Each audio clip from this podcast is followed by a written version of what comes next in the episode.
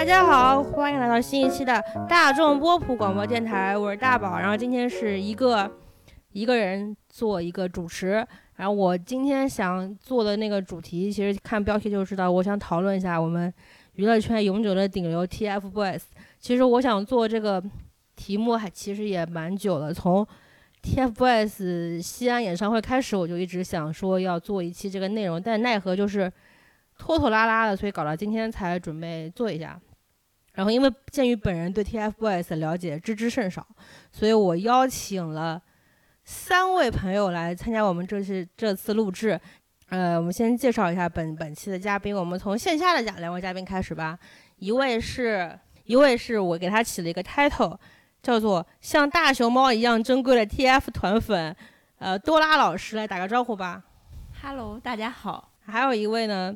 呃，是多拉女士的朋友，是没有去成十周年演唱会，但是非常难过，呃，难过了二十多天的双双女士。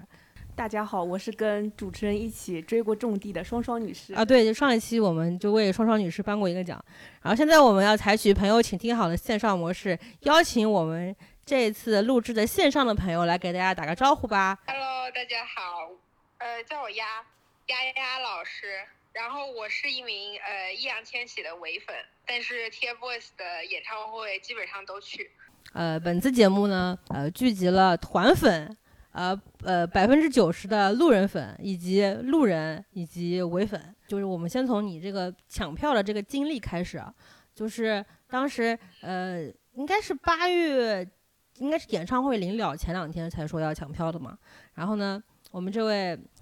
丫丫呢，他就拉了好好多人的群。然后就说当时要帮他帮他抢票，结果那个那个那个群里面有二十多个人，然后我都不认识，大概有一两个是有微信的嘛。然后他就当时就直接把自己的身份证发到群里，说一定要抢到。然后大家其实那个群里面的人，有些是知道 TFBOYS 抢票的这个难度的，有些的人呢可能对这个难度并没有完全认知到，觉得自己凭自己单身多年的手速应该可以做到，可以抢到。结果无一例外，每一个人都是大失败。然后呢，他当时失败了之后呢，大家还不气馁，觉得。那我刷一刷应该还能刷出来吧？结果又失败。同时呢，他这个票不是多次放出来的吗？结果每一次抢，每一次都失败。大家终于认识到什么叫帝国。我当时我有一个朋友，他在香港，他当时是已经到付款那个页面了，就是他已经要输密码了，但是因为他没有人民币，所以他私聊我让我给他转钱，我立刻就给他转钱了，但是他还是被卡出去了。就是这次就。没有像网传的那样，就是说你到了付款页面他会锁单，好像他是没有锁单的。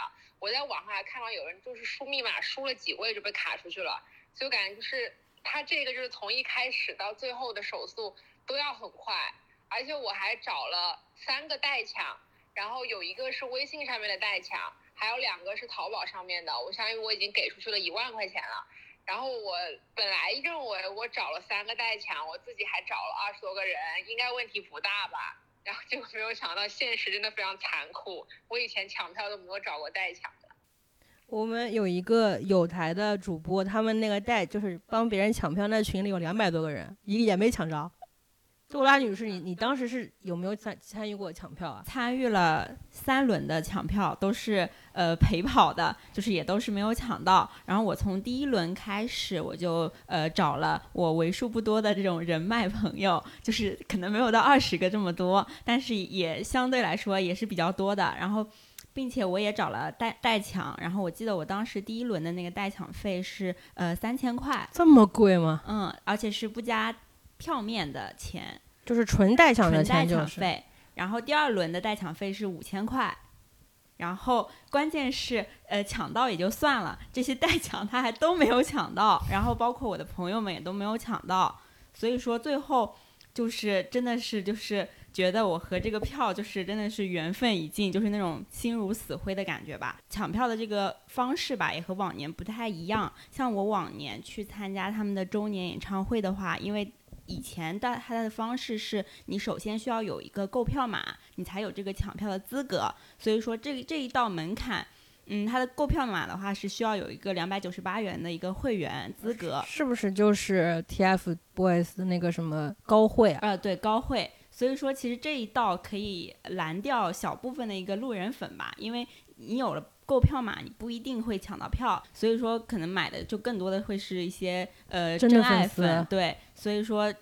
抢票的那个几率也会相对大一点吧。所以我之前每一次都是可以抢到的。还有点骄傲，然后到今年，它确实是一个面向一个大众的情况，而且也是疫情后的演唱会嘛，像是今年的演唱会都挺难抢的，所以确实抢票这一个事情也是在那一个月当中对我来说打击也很大，而且就是一直是呃就是心情起伏。我那个周就抢票前的那个周末，包括那一天。我就感觉我人生都没有这么紧张过，就是那种，就真的是饭也吃不下，觉也睡不好，有点太，我自己都觉得有点太夸张了。然后我记得当时那天不是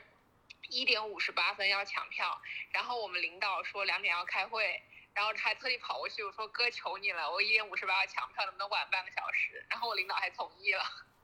我感觉，我感觉今年不只是 TFBOYS 门票难抢。基本上所有演唱会都还挺难抢的，就连你要抢一个音乐节，都还要找代抢，反正还挺夸张的。但是今年有一个我观察到的一个特别的现象，就是很多很多粉丝也变成黄牛了，而且很多路人也开始抢票，就是为了从这个里面赚一点钱，就是割一些粉丝的韭菜。然后粉丝就是成为这个食物链里面最惨的人。是的，而且到后面。呃，就是因为今年有一个特殊的点，就是今年的很多演唱会它都是强实名制的嘛，所以都必须要是身份证对应的，你才可以进去。它也在演唱会的那个关卡，它也会有刷脸呀、刷身份证。所以其实今年的很大的一个风险就是，你要是去收别人的票，然后他就是不一定你能进得去，因为首先你的身份证啊，或者说你的长相，它都是对不上的。在今年就是在呃后面我去。因为我没抢到票嘛，所以我去呃各个的平台，我想去收票，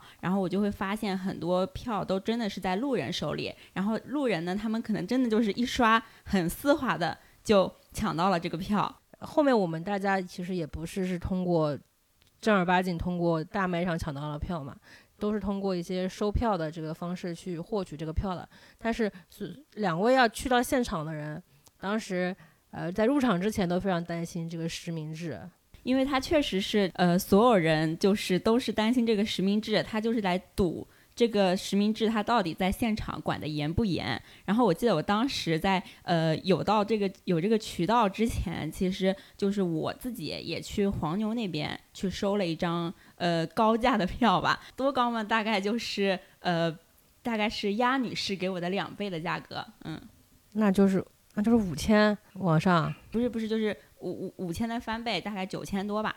啊，你还有这一段？呃，我不知道，因为想也是特别想去，然后呃，当时也还没有呃，双双也还没有给我找到呃你们这样的人脉关系。我们是人脉，是的，是的，确实是我的天降救星，我的人脉朋友。然后我自己就是也要靠一下我自己的努力，然后去找了呃这种收票嘛。但是最后的话，呃，当然我是用那个鸭女士的这张票进去的，因为这张票我后来出掉了。然后出的话，就九千买的那张出掉了。嗯，出掉了，就是低价出掉了。我有个提问，当时有很多的关键就是那种很专业的词汇，一个是收票，一个是录信息。嗯，这有什么区别吗？在强实名制演唱会下，收票就等于你去收，呃，你是 A，然后你去收 B 身份的票，然后这个是收票。然后录信息的话是，呃，黄牛他应该会有一些渠道去拿到一些邀请函，然后他是可以在他的票面上直接录你就是 A 的信息的票。就是这两种的区别，就是在于录信息，只要它是呃真实可信的，它就一定可以进得去，因为确实是自己的这个信息录进去，那个票上面会印你自己的身份证信息，然后对应的也是你的人脸。但是收票的话，它对应的还是就是另外一位的人脸。那就是就是拼当天有没有就是刷脸是吧？当天这个刷脸。那我其实关于这场演唱会的传言非常的多，就像。嗯，被各大营销号转载了一条一个事情，就是在黄牛朋友圈里面疯狂说，呃，那场前排要百万，五排要二十多万。就这个消息，其实从目前两位的经历上来看，其实是夸张的，不可能有这个价格的。到十万、百万，应该都是稍微有一点营销或者是夸张的成分在的。但是可能内场确实最前排的位置，嗯，他可能真的是需要去靠一些人脉关系啊，或者是说上万到五位数的价格，这个我觉得还是比较有可能。就像我们，嗯，朋友圈里面之前为了追星也加了很多黄牛嘛，就是那两天真的很夸张，我感觉黄牛就感觉像是干完这票再也不干了一样。有些人就是说，有些人佣金加到五万块钱就可以帮你抢到票，然后加到三万的时候不给你抢到。就会就会发现很多黄牛的都会转发那条信息，说谁谁谁的名字加了五万块钱就抢到了，我们一定要让那个谁谁谁看上演唱会。就这种信息非常的多，我当时就跟丫女士说，我说好贱呐。对啊，当时不是呃有一个有一个那个小女孩的那个信息不是也冲上热搜了吗？不就是说那个小女孩就是呃给黄牛那边就是加十三万的佣金，然后去让他们帮她抢票，然后黄牛这边不就都跟疯了一样，就是。呃，去帮他抢到这张票嘛？但是后来那个小女孩不是相当于就是没有就是这个钱去给这个佣金嘛？然后大家这些黄牛就好像还要去人肉他这样，反正就是还蛮恐怖的。我反正是觉得在这个当中，有一些营销号就是想要去借贴这个演唱会票价的这种。怎么说关注度，然后就把很多情况就添油加醋了，甚至我有时候都觉得，其实因为一开始我们就是我跟我朋友就是笃定了是肯定要去的，我们当时就是在纠结要不要找代抢。我就记得我们就是在这个，我记得应该是周五晚上官宣的嘛，然后我们周五晚上去那个淘宝搜呃拍的那个费用的时候，那场的话应该是四千五，就它这个价格我感觉就是黄牛，就是他们之间都已经定好了这个一个比较偏高的价格，然后等到但我们当天晚上没有买，然后我们是在周六的下午的时候再问，就所有的店铺都是五千了。就是我观察我朋友圈的黄牛，我觉得现在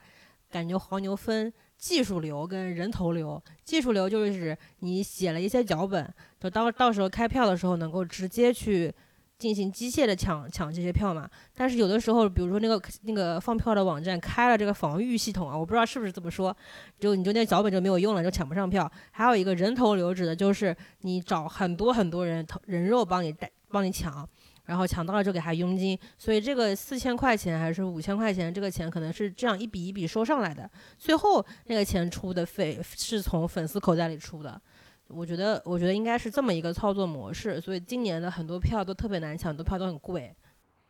是的。觉得今年黄牛，而且我自己是感觉强实名推出了之后，很多大家就是会开始把这个代抢费就开始就是找代抢，因为我记得以前就是很少会有人找代抢，或者说找代抢不是那么的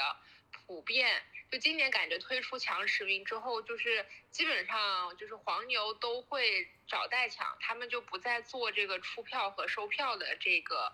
生意了。我们现在。把话题转一转，我们来说一说演唱会当天两位老师的见闻吧。你应该是演唱会前一天去的那个西安嘛？你当时给我就给我拍了西安现场，就外面已经晚上大概十一二点，已经有很多人，而且那天根本不是演唱会那天。是，而且我是周六，因为演唱会是周日嘛，我周六就是去场馆的附近兜了一圈，当时其实就已经有很多人，而且西安当地也是安保大概五米就有一个吧，就是感觉就是就人很多，就那一天就感觉好像当天就是演唱会了，但其实也并不是。然后我们当天就是因为我是要把我的票给那个朵拉女士，多拉女士。然后我当时就是我们在就是我们到了场馆之后，就发现人超级无敌的多，就是我手机根本就没有信号，然后我打电话也打不出去，然后他那个安保还就是画了一个区域，就是越靠近场馆那边，他就就是相当于他拦了一道，就是得一定有票的人才能到这个区域，但我当时已经被拦在那个区域里面了，所以就意味着我要找到蒋老师，就是在。人群当中找到他，然后把票给他，他才能够来到我面前。我当时就真的非常的狼狈。那个时候，我听说这场演唱会，呃，开场之前就已经提前两天就已经有夜排了，就像就像演唱会已经开了三天的感觉。你们当时有看见吗？我是在前一天呃晚上才到西安的，所以我也前一天晚上没有到那个场馆附近，所以我是没有真的去亲眼去看到这个夜排的。但是夜排这个消息就是也这个这个传统吧，引号一下，哎还是传统。嗯，就是它其实每年都会有这个，就是大家都会去排这个东西，然后你可以去理解为为什么要去呃做这个夜排呢？就是我觉得大家不理解的点就是你有票，那位置在，它也不会飞走，你为什么要去提前这么久就去排队？对然后是图什么呢？然后其实一个点就是他们就是为了图这个，就是他们需要灯牌，就是需要呃挂在栏杆上，然后你越早能够进到这个场馆，你就能越早的抢到这个栏杆，给你的那个偶像去挂他他应援色也好，或者是说他应援物也好的灯牌。啊，你你亚亚老师，你你当时看见夜排了吗？我我在微博上面看到了，因为我关注的都是唯粉嘛，然后很多就是会在早上去号召新来的粉丝去替一下夜排的人，而而且其实很多夜排的粉丝他们都是不进场的，所以其实啊我真的觉得他们真的就就单从这种旁观者的角度来看，我是真的很佩服他们，就是他们就来到西安，就真的不是为了去见偶像，更多的是能够帮助偶像，就是看到他就喜欢他的人有很多。就我觉得这些，就是我，因为我以前就是有一年我没有夜排过，但是可能我是早上去替夜排的人去排过，真的很累，就是又热，然后就是，然后可能就是在排队的时候，大家的这个情绪反而会剑拔弩张，但这可能会有点夸张，就是可能就是你在这个区域里面有多少个人，那你就是你，比如说你有一个人要出去，那就是可以再进来一个人，但是如果你出去了一个人，你要进来两个人，就是其他家的粉丝就会说不可以，不可以，反正就是那种就要吵起来的那样。这个但这个是以前的了。呃，我想问一下，就是呃，你你你怎么能够确认过来替你排队的这个人是你们家的粉丝呢？当时好像怎么说呢？那个时候好像没有一个很呃严格的审核。我觉得，因为我说去夜排那个时候应该是四周年，那个时候可能大家还没有那种像今年一样，好像搞那种碟中谍的一些戏份，就是你说你是谁，你就是谁。不像我今天今年看到那个网上就是会有人就是假装自己是别家的粉丝，得到信任之后再就是可能占领他们的这个位置，或者是抢他们的灯牌。其实我想问一下，你们个人对于这个灯牌的看法是是什么？就是我早几年我在去周年演唱会的时候，我也会带灯牌，然后我也去在演唱会整场去举过灯牌。就是它确实是一个特别累的一个行为，不论是说，呃，虽然我没有参加过夜排啊，就无论说是夜排抢栏杆，然后或者是在你在整场演唱会去举灯牌这件事，因为首先它灯牌它是在呃演唱会的这个明文规定里是禁止的，因为它首先的一个安全隐患以及它这个对于舞台的这个影响因素吧，它就是是被禁止的。然后你要在演唱会现场，你去举这个，呃，无论说小的或者说大的，现在这种一米乘一米的这个灯牌，你要在两个多小时甚至三个小时的这个演唱会当中，你要去举整个啊灯牌，它是一直举着，不是挂着的吗？呃，不是，它是一部分是挂在栏杆上，但是你手你要举一个，这样不就多了一个吗？哦哦，这样子哦，明白明白，那那从他们的角度，那不就多了一个灯牌，那就是多了一个人头人头的意思嘛，对吧？哦然后它其实是一件真的是非常辛苦，也真的是为爱发电，因为你整场演唱会你举着灯牌，你就没法好好你是看了。看不了任何屏幕，或者说看不了舞台的，你嗯只能听个声音吧，最多了。外加你自己举着，你的手也是很吃力的。所以我对于这件事情，我从我做过，但是我到后面到后面，不论是呃前面一次周年演唱会，或者是到呃十周年，我就没有再做这个事情了，因为我首先是。我我对于这件事情，我就是没有那么的认同，我理解，但是不认同吧。就是我觉得在嗯、那么千辛万苦的到达了演唱会的现场，然后我的钱也不是大风刮来的，我就是想在演唱会现场好好享受这个舞台，享受我整个演唱会的氛围，我就不想去做呃举灯牌的这个事情。但是我对于其他人去举灯牌这个事儿，就是我能够理解他们的整个初衷吧，说你尊重。呃，尊重。对哎，线上这位朋友你呢？一样，我以前也是，就是就是坐在看台，然后去抢，就是抢栏杆，然后举灯牌。就为什么会执着于举灯牌这件事情，就是因为就是可能跟易烊千玺的经历有关，就是这个就有会可能回溯到他一五年，应该是一五年或者是一六年在湖南卫视的跨年那个时候，其实我就感觉是从那个时候大家对于灯牌的这种。概念有一个一个很清晰的，就是认知，就是当时好像那个时候还没有很明显的这种灯牌大战。我印象当中是一六年跨年那一次在湖南卫视，当时的话，千玺的灯牌数量应该是王俊凯和王源的灯牌加起来，就是相当于，就是相当于是。就是王俊凯、王源加起来，就就是应该是蓝色和绿色的灯牌加起来的数量和红色一样多。然后那次就因为那个时候千玺可能在他们队内相对来说人气没有那么旺，但是那一次就作为可能千玺的粉丝就会觉得，我们至少让千玺看到了，其实喜欢他的人也不少。就那一次就会可能对于唯粉来说，就是有一种觉得希望他能一直都。在这种场合看到，就是喜欢他的人一直都在支持他，就这种感觉。所以后来我就是相当于去过两，应该是只一次吧。但后期我可能就比较愿意，就是说去那场拍图了，然后也算是从某种程度上面避免了自己的身心疲惫吧。因为确实你要带灯牌进去，你就要从一开始你就要藏灯牌，因为就是其实安检也会查的比较严。你藏了之后。就藏的这个过程当中，其实就会很辛苦。然后你进去了之后，就是又要小心，然后又可能会跟其他家的粉丝扯皮，这些那些的，其实是会影响到一些演唱会的整体体验感。所以其实后期像。可能比如说，如果是他个人的话，大家就是反而灯牌带不带也就无所谓了，因为去的都是他的粉丝。但是可能我觉得就是在这个 TFBOYS 这个组合演唱会的时候，就是真的很难不去说，呃，我们就听话，或者是就说真的就不去举，因为是你一个人不举。那就少了一个对应的这个颜色，那其实还有很多人都在努力。那万一到时候呈现出来的效果，可能全场就没有几个呃红色，那就会觉得就是会有种不希望他不开心就这种感觉。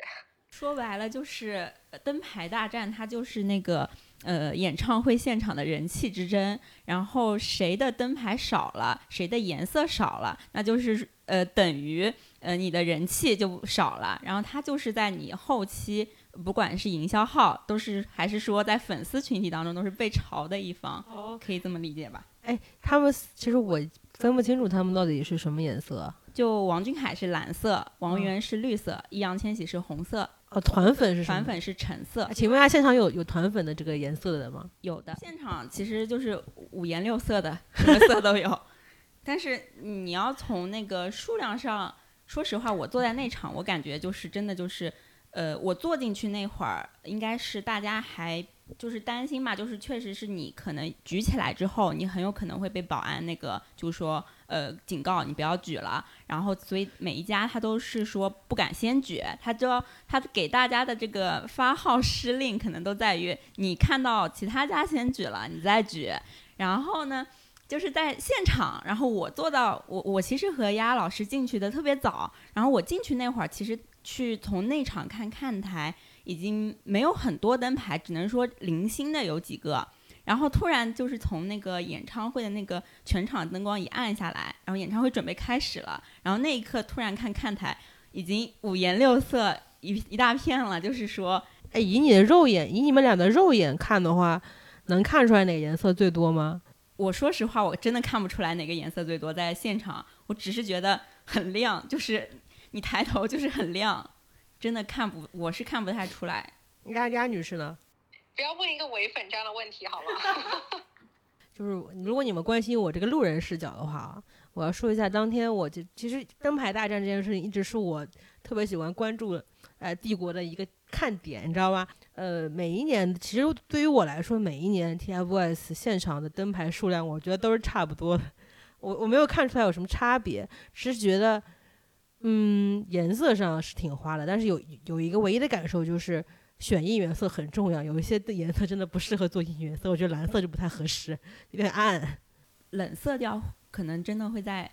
一群暖色或者是说亮色里面会比较吃亏吧，可能。然后我觉得红色啊、橙色都还挺挺占优势的。你知道，就是灯牌他们也有那种升级版，就是每年的灯牌，它除了会越做越薄、越做越轻便之外，它在颜色上也会有相应的这种升级。比如说它的蓝色比较吃亏，但是它可能会去做一些改进啊，让它技术上还有革新啊，显得不那么吃亏。对对对，所以我我我一直觉得，就是周年演唱会，就是也是促进了我国灯牌事业的一些发展。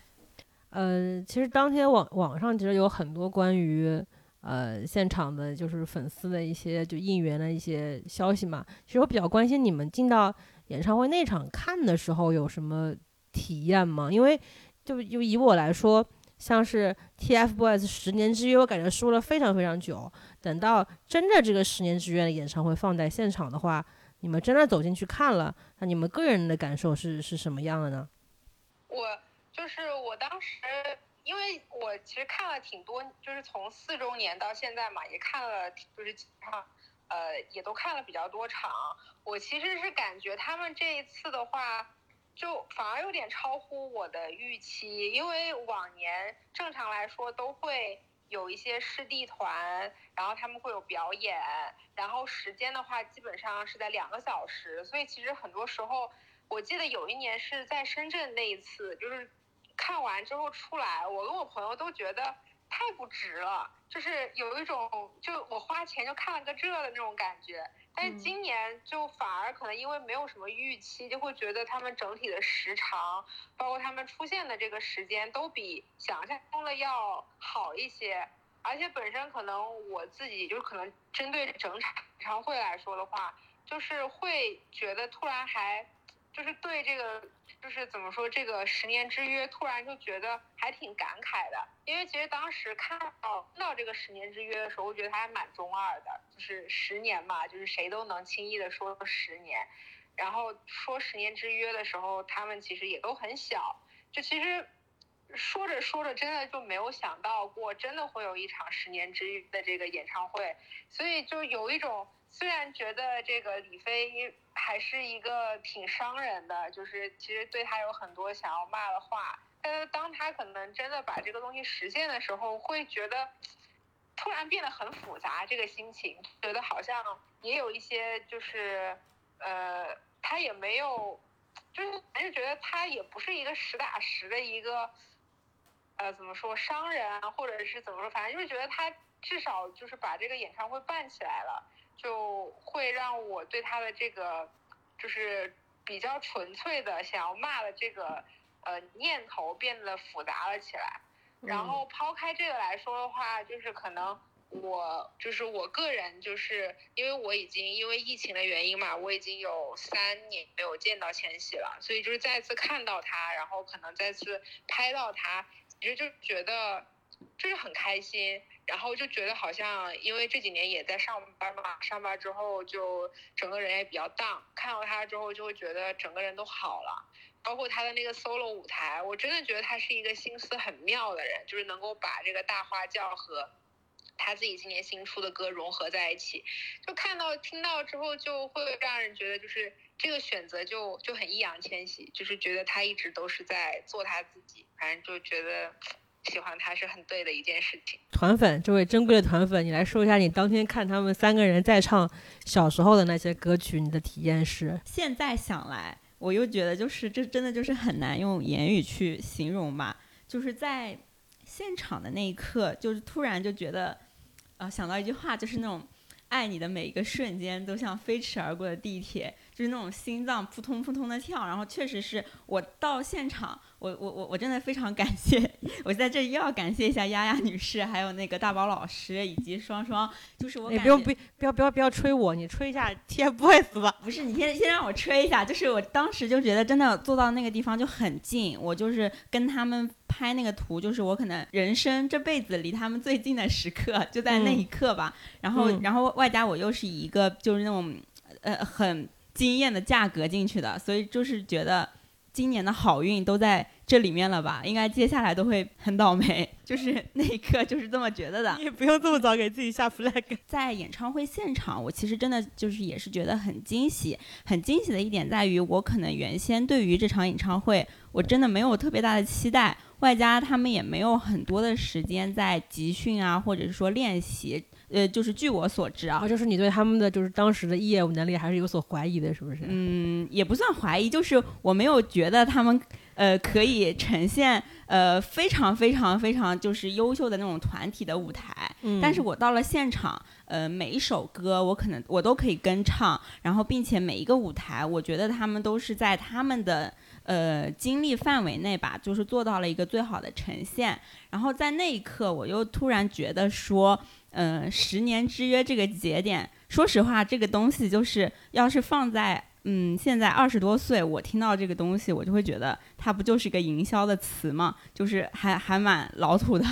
然后，但是我十几岁的时候，我真的就是很相信这个约定，并且我也是和我的朋友去做下这个约定，然后我也非常期待的想在十年之后去看到他们的一些成长，但是。在演唱会的那一刻，我就是突然很释怀的一点，就是我那天突然觉得，就是他们三个，嗯，在那一刻都真的是。嗯，没想到都成为了一个非常了不起的大人，这是我在那一刻真的有感而发吧。就是我觉得他们都非常优秀，在那一刻，就是我我我我可能有点彩虹屁，但是我真的就是觉得在那一刻的时候，就是觉得真真的就是这十年对于他们而言，或者是对于我而言，都是一个呃最好的那年，并且是。嗯，最宝贵的一个回忆吧。我没想到你们两个就是刚开始就已经把高度上成这样了。我只是想问问你们，觉得哪首歌舞台最好？你们就跟我说，哦，这十年在我的人生中很重要。你们说一下，就是舞台。我感觉丫丫老师特别喜欢的是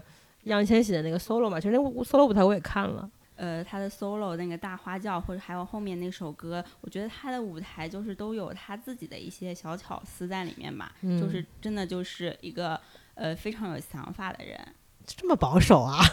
他他是团粉，他要一碗是端平的。你再再你再端一下其他两个人吧，再端一下其他两个人，因为我们这节目就含含四字量过高了。你再说说其他两个二三字吧，不然我感觉不太公平。呃，包括我，我其实在现场我去看过，呃，看王俊凯还有王源的 solo 的歌曲，我也觉得他们都唱的挺好的，就是。我我说在前面，我真的是一个很溺爱的一个妈粉，就是我其实对于他们来说，我真的觉得他们的业务能力都挺好的，我觉得他们唱的也挺好的，跳的也挺好的，而且我之前也去过王源的个人演唱会，然后我真的是觉得，就是他在这么多年，就是唱歌这方面真的是有在自己有在努力进步的。然后也是有付出自己的努力，然后对于他们的舞台，我觉得他们都有自己的这个考核。就是我，我其实不觉得后面回来去翻一些微博啊或者什么，大家都在说，呃，唱的很烂，跳的很烂。但我自己在现场，我觉得都挺好的，就真的是我觉得是发自内心的觉得很好。然后如果要说最喜欢的一个舞台啊。不完美小孩吧，因为确实是这首歌对我对于我来说也是很重要的，嗯，一首歌曲。然后，并且还有最后最后的他们唱的那个 Heart，就是那个就是每年都会唱在最后的一首歌。这是他们的难忘今宵，是不是？对对对。然后那一刻就是他突就唱完之后，就是有漫天的彩带，然后在天上。呃，飘下来的那个瞬间吧，然后我就觉得，怎么可能你要你要 我落泪？我没有要落泪，我就是回想起那个瞬间，我也觉得就是在现场的时候也也哭得很惨，哭了。嗯，但其实我每年周周年演唱会都会哭，就是我也不是说我是个泪点很低的人，就是我在现场我真的很共情，就是。在那个氛围里，就是很很会被很容易被打动。双双女士，你作为一个线上的观众，你的体验感是什么样的？我必须要来说说我线上的体验感，就是，哎，我想先先提问一下，他那个线上门票多少钱？有两档的，一。一个的话是三十九块钱，然后就是一个机位，然后还有就是有他们会有三个人分别的单人机位，单人机位的话其实是九十九，就是你可以选择就是买一个机位和就是他们三个单人机位的，但如果你买了其中一就是那个主机位的话，你也可以就直接加六十块钱，然后就直接就升级就是看那个单人的那个机位。这个产品。呃，我印象就是比较深刻的是，就是他们那个开场曲，他们开场曲就是《青春修炼手册》嘛，然后这首歌就是。一开场的时候，我就有一种被刀的感觉，我就会觉得这个现场为什么不能再多一个我？我就很后悔当时，呃后这个后悔延续了好几天，然后每天都在刷他们的物料，然后就很难过。现场的话，我还很喜欢那首歌，就是呃《大梦想家》，他们就是这首歌的话，他们后来改编了一下，然后有一句歌词我觉得挺戳我的，大概就是用回忆珍藏，我就觉得这这句歌词跟那个十周年的那个适配度很高，就感觉可能这场十周年演唱会。之后，可能这段回忆就是对他们三个而言，或者是对喜欢他们的人而言，都可能就是要用回忆来珍藏。还有接下去印象比较深的话，就是那个不完美小孩。喜欢我，我没想过我会在这首歌落泪。啊，你当时你当时听这首歌你也哭了？我对我记得很印象蛮深的，就是我当时去演唱会之前，我朋友说你会哭吗？我说我不可能看这个哭。然后结果他们，因为他们当时就是他们不完美小孩有做一个舞台设计嘛，就是他们每个人唱完一句之后，三个人都会把话筒举起来对着观众，就那一刻就全场都在跟唱的时候，说实话，真的很难不哭。我觉得现场应该会，就是那个感受会更直观、更震撼一点。就是我在屏幕前看，我都会觉得就是很感动。就他们就是每个人唱一句，然后会把那个就是话筒就是递给下面的观众。然后还有一个就是比较戳我的点，就是三个人就是会一起就是跟着那个节奏递给那个粉丝，然后我就会觉得还挺挺感动的。就现场要是有你就更好了。哦，对对对对对。其实蛮蛮蛮意外的，就是像你、像双双、像。多拉女士，他们两个是团，就比较偏团粉向的，然后听听他们三个人一起唱，呃，小时候的歌吧，其实还蛮小的的时候的歌会哭，我觉得还蛮能理解的。像像 鸭女士这种四字为粉，当时她去现场之前还非常信誓旦旦，她说我怎么可能会哭啊？然后她就就在现场泪洒，我就觉得，嗯，哪怕你当时会觉得。自己很铁石心肠，但是那个在现场的那种氛围，特别是演唱会现场的氛围吧，应该是很难被替代的，所以可能会一下子就被击中，然后就会哭。呃，在就是很感动的那个情况下，然后后来他们不是有就是推出那个十周年的蛋糕嘛，就是很搞笑的，就是那个蛋糕也不知道就意外还是就是天意，那个蛋糕就突然就倒了。就三个三个人在蛋糕倒下那，就又变成了那个娱乐圈的活人，我可以这么说。那个点也很戳我。怎么怎么说呢？因为我我们在就我作为一个纯路人粉啊，看到这个我不是路人粉，我作为一个纯路人，在微博上刷到的说 TFBOYS 演十周年演唱会的时候，那个生日蛋糕塌了的时候，当时就想，这这不是天意吗？呃，主持人那个时候也很惊慌嘛，然后王源就是王源就是第一个救场的，然后王源救场了之后，就是王俊凯有帮他就是也说一些话，后来他们三个人也有一起去扶那个蛋糕，就是呃。进行那个吹蜡、吹灭那个蜡烛的那个环节，然后我就会觉得，哦，这一幕就是有一种回到他们就是以前的感觉，就是很好。在现场的两位当时看到蛋糕塌塌了，现场的反应和你们个人的反应是什么样的？蛋糕塌了，就是那个时候，我我我我也在 拿着那个东西在拍照，然后我拍的上一刻那个蛋糕还特别漂亮的立在那儿，下一刻我发现那蛋糕。好像掉了一截，然后后来我就发现它塌掉了。后来其实我其实是到嗯演唱会结束，我在现场我就觉得塌了，然后外加呃他们三个有一些小救场、小互动，还蛮可爱的。但是我后来就是回去再去看视频，就是很清晰的去看到他们有一些很微妙的一些小表情啊什么的。就是我觉得这个蛋糕塌了真好。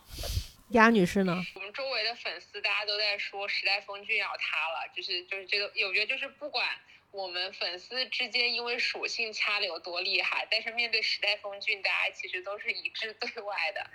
然后后面我其实就是因为都做一个四字唯粉嘛，就是就是因为我能很明显的感觉出来，可能全场。就是说，他就是在大部分的时候都是一种就是说已经排练过的这样的一个状态去进行的演出，就是很营业的状态。然后也确实因为出了这个意外之后，就会感觉那个生活化的他就是出现了，就是就是作为粉丝来说，就确实还挺开心的。然后就是他的那一，就是他们在处理到一些非。就是流程化的东西的时候，就意外情况出现的时候，确实就会就我觉得刚才说那个变成了娱乐圈活人，这种感觉确实还挺明显的，就觉得确实是他的好。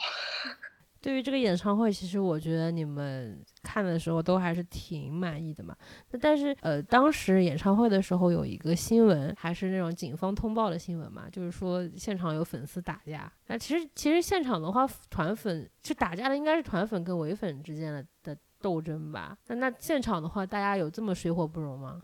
通报应该是唯粉和唯粉的打架，唯粉和唯粉打架，嗯，那就是现场的粉丝大家都这么。就感觉下一秒就要掏刀那种感觉。其实这么多年，我从呃去周年演唱会也好，或者是说呃呃就是周年演唱会，我其实到线下我我也认识过很多，就是呃所谓的不同的粉级的。嗯，粉丝，然后也有很多，他可能就是唯粉，或者是说 CP 粉。我们在后来在，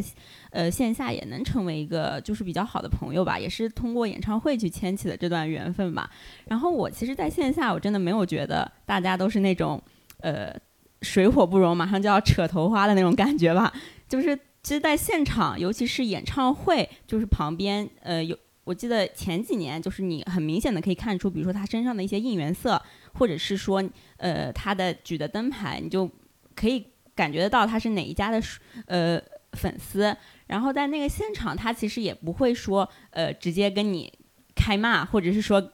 呃，动手。其实我我反正是都没有经历过的。而且，嗯，我们更多的就是在现场，我们可能就是呃讨论一下，或者是说聊一下天。然后有些可能。呃，觉得粉呃粉级不同，他就不聊了。就是我们就是大家都不说话，这也也有这样的情况。但是更多的可能就是大家真的就是没有把彼此去当做一个敌人的感觉吧。就更多的就是呃他在他喜欢的偶像的时候尖叫一下，或者是说呃跟唱一下。然后我可能就是有我自己喜欢的时候，我就全程跟唱啊，或者是尖叫啊什么的，也大家都很卖力。就是在线下，我反正都是没有经历过。嗯，很那么有冲撞的感觉的。杨女士有什么作为唯粉的你有什么感受吗？怎么说呢？就是做看台的时候，我感觉其实是会有一些，就是可能会有一些稍稍的火药味吧。因为我觉得看台确实是演唱会，就是怎么说，呃，最容易发生冲突的地方。因为其实看台的位置就是比内场要重要很多。战略战略角度上来分析的话，是这样是吧？就是从灯牌的角度上，对，从灯牌的角度，然后可能，但是可能我之后就是因为拍图嘛，都做内场了，内场相对来说会 peace 很多，因为大家没有什么需要去，就是因为属性而去争夺的一些东西，所以其实我这次可能坐在内场的话，就是我周围其实属性都跟我不一样，但大家就是都会巧妙的避开这个问题，然后可能去聊一些别的，比如说，哎，你这个是怎么买的票啊？然后或者是你，你有没有你有没有什么那个呃充电宝啊什么的，就是这种比较就没有任何粉圈信息的一些聊天。但是我朋友有坐在内场嘛，他其实就是说相对来说大家还是更愿意和明确属性的人在一起说话，然后也会比较容易的对同一属性的人释放友好。就这个也确实是。刚刚我们大概就是说了一些。嗯，在演唱会现场经历的一些事情嘛，其实下面我下面这个部分，我其实想询问一下两位是怎么喜欢上 TFBOYS？就是我是在嗯一四年到一五年的一个跨年，跨年那会儿就是我也在上高中嘛，就那会儿其实呃跨年没有什么就是娱乐性的安排吧，就是因为还是学生嘛，就是最多就是在。在那个呃家里去看那种跨年演唱会，然后我其实呃以前特别喜欢呃韩团，然后后来当时我看那个跨年演唱会，呃我记得特别清楚是那个呃江苏卫视的跨年演唱会，然后我也就是刷着就是就是在看跨年演唱会，然后就听到了他们三个，然后在那个演唱会的一个舞台，你还记得是是什么歌吗？就是他们当时唱了《青春修炼手册》呀，呃，《快乐环岛》呀，就是那那几首，就是呃，小孩歌。当时对，当时被大家称作口水歌的那种歌，但是我当时真的觉得很好听，就而且并且就是很激励到我，就是我觉得就是很青春、很洋溢。然后我其实那个时候也称不上喜欢，然后他们那会儿也称。不能被称为顶流吧，就是可能有一定的粉丝基础，但是绝对也没有被很多人喜欢，还是一个比较小众的小众的一个群体。然后我关注到他们也是当时看了那个舞台之后，我就觉得，嗯，就是很可爱。我觉得他们三个人都很可爱，然后并且我就是也有点就是好奇吧，就是确实是当时在内娱是没有过这种养成系，或者是说这种年龄很小未成年的这种呃偶像或者是说明星的，所以我很好奇他们是怎么有发歌呀，或者是说这种。就也是出于一个好奇的心理吧，然后我当时是住校的，所以我只有，嗯，每周五回家的时间就可以去看他们的一些呃当时的一些物料，然后比如说一些他们自自制的一些综艺啊，或者是说一些 MV，然后当时还一直在那种，当时看 MV 还是在音乐台。就是一个 很古早的一个网站，现在可能都已经没了吧。知道这个台的人年纪都挺大了，我觉得。对，然后就是一直刷那个 MV，还要去刷那些播放量啊什么的。然后我真正特别喜欢的那个感觉上入坑的一个节点吧，还是在于我看了那个，嗯，当时是二周年的一个演唱会，就是一五年。他们出道二周年八月份的那个演唱会，你那么早就我，但我当时不是在现场，我是网站上看的，就是看直播的。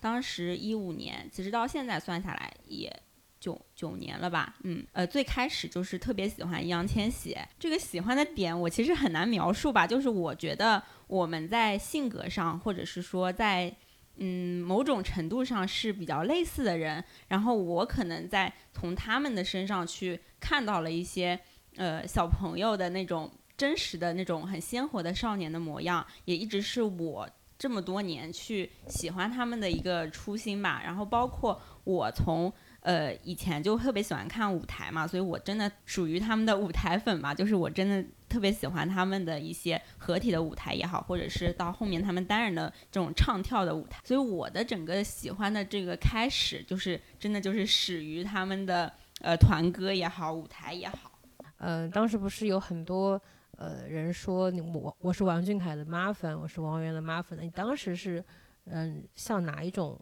类型的粉丝啊？我我当时我真的是很纯的妈粉，虽然我当时年纪也很小，嗯然后到后面去看他们一个一个慢慢的就是不管是长高也好，变得越来越帅气了，就可能这个母爱变质也会在这个过程当中吧。那你应该也经历过，就是那段时间大家全网都不喜欢他们，觉得他们是。因为之前我记得他们是抢了 Super Junior 还是抢了谁的一个年度年度的一个奖项嘛？当时还感觉有点类似于全网被黑的那个。是的，就是当时印象特别深刻，就是全网黑的一个阶段嘛。然后，并且不管是网上还是说生活中，当时都有很多人去叫他们的黑称啊，或者是说无脑的就直接去跟风去黑他们呀。其实特别常见，包括我当时。还是学生嘛，我在学校就是，甚至我的同学可能都是他们的黑粉，也都都不不叫黑粉吧，就是黑。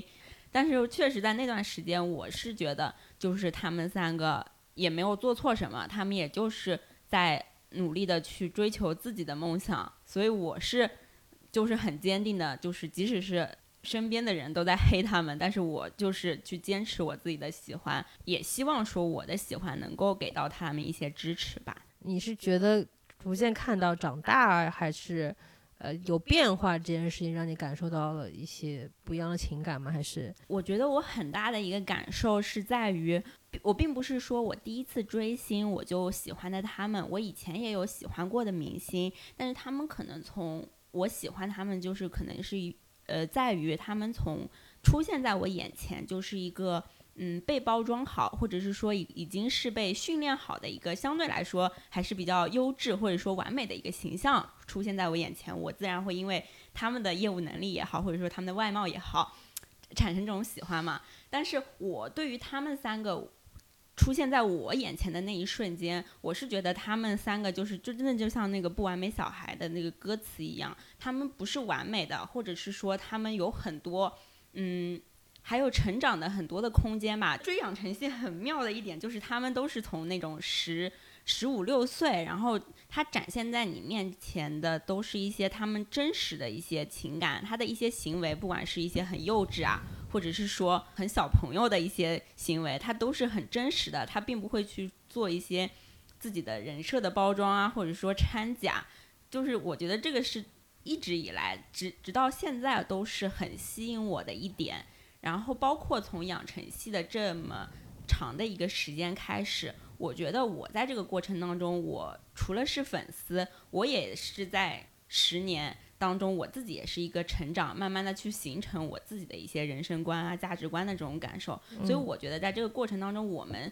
回头从现在回头再看这个十年，我其实是和他们一起在成长的。突然感觉开始放鸡汤，我确实可以说，就是真的不掺假的去说，我在通过他们，我获得了很多我人生的一个力量，或者是说，因为我其实是一个做事特别不愿意坚持，而且我其实。呃，也没有那种很热爱的事情吧。我也是通过了他们去去坚持喜欢他们这么久，坚持的去呃热爱他们，坚持的去呃做一些我想做的事情。在这个过程当中，我其实呃就是从他们那边确实获得得了很多力量。而且我为什么要成为团粉？其实也不是成为团粉吧，就是为什么会在这个过程当中慢慢成为团粉，可能是因为我在。呃，喜欢他们的那个年纪，我也是自己的这种青春期吧。然后我其实很向往，就是这种有嗯，我想做一件事情，并且有人可以陪我一起去做这种事情的感觉吧。所以我在这个过程当中，我从他们至少那至少呃那几年的他们，我是真的能看到，就是他们是并肩同行，并且是给给予彼此力量的那种。陪伴吧。对，多拉女士已经把这个高度上升到这里了，下面这个压力就来到了唯粉这边。我觉得就是我听完就会觉得，我们其实喜欢，我觉得就是只有上升到了这个层次，其实才能坚持这么久，不然就很容易就会被新的人或者是新的一些明星什么的就。当时喜欢，其实我我其实喜欢那个他们，就是喜欢千玺时间和和那个朵拉女士。多拉女士差不多，但是我很惊讶的是，多拉女士是比我小嘛，因为一四一五年的时候我大一，她还在上高中。我当时应该是，我是一五年，就是相当于他们应该是一四年的时候，那个青春车手册特别火嘛，然后当时我们学校就很多，就是人都在唱这首歌，但是大家可能是以一种面对，就是有点类似于抖音神曲的这样的一种心态在听这首歌，然后后面他们就。就一直特别火，就是当时可能因为抖音神曲的，就是大家觉得这首歌很好听，但是他的粉丝好像又很疯狂，然后就有很多就是黑，就是黑的声音出现了嘛。嗯，我当时是作为一个纯路人，当时是一五年，我印印象非常深刻，应该是二月份的时候，我当时就在家里面放假无聊，然后我当时就秉持着一种我想去了解一下他们到底是什么样子的三个人。的这样的心态，我记得我点开的应该是爱奇艺当时有一期那个什么偶像手记，他们应该是去台湾的一个团综吧。嗯。然后当时我其实就是他这个视频放了很久，我一直都不知道他们第三个人在哪里。就是我能很清楚的知道谁是王源，谁是王俊凯，但是我不知道哪一个人是易烊千玺，因为他不说话。我就印象特别深刻，就我看了好久，我才知道哦，原来他就是易烊千玺啊，就是他就不怎么讲话，他一直在默默吃蛋挞。但是我这个人又对不讲话的男生就是有一种，就是别样的偏爱吧。就我比较喜欢男生不讲话，就我觉得很多男生话太多，真的是非常令人厌烦的一件事情。闭嘴，男人最好的医美。然后当时就可能就因为他本身话又不多，就会对这个人比较有好奇吧，就是。更想要去了解他一些，然后当时就去搜他们三个人的资料，然后就发现好像他得到了，就可能在就是当时的我看来吧，当然我也是这么认为的，只是这么说是为了防杠，就是觉得他受到了一些不公平的待遇，就是可能相比起另外两个队友，就会有一种很。心疼，就是有一种那种我是伯乐发现了一匹千里马，但是别人没有看到的这种感觉吧。然后因为也看到他什么跳舞的视频呀，然后去了解他的就是很多相关的一些事情。然后但那个时候，因为我以前也跟那个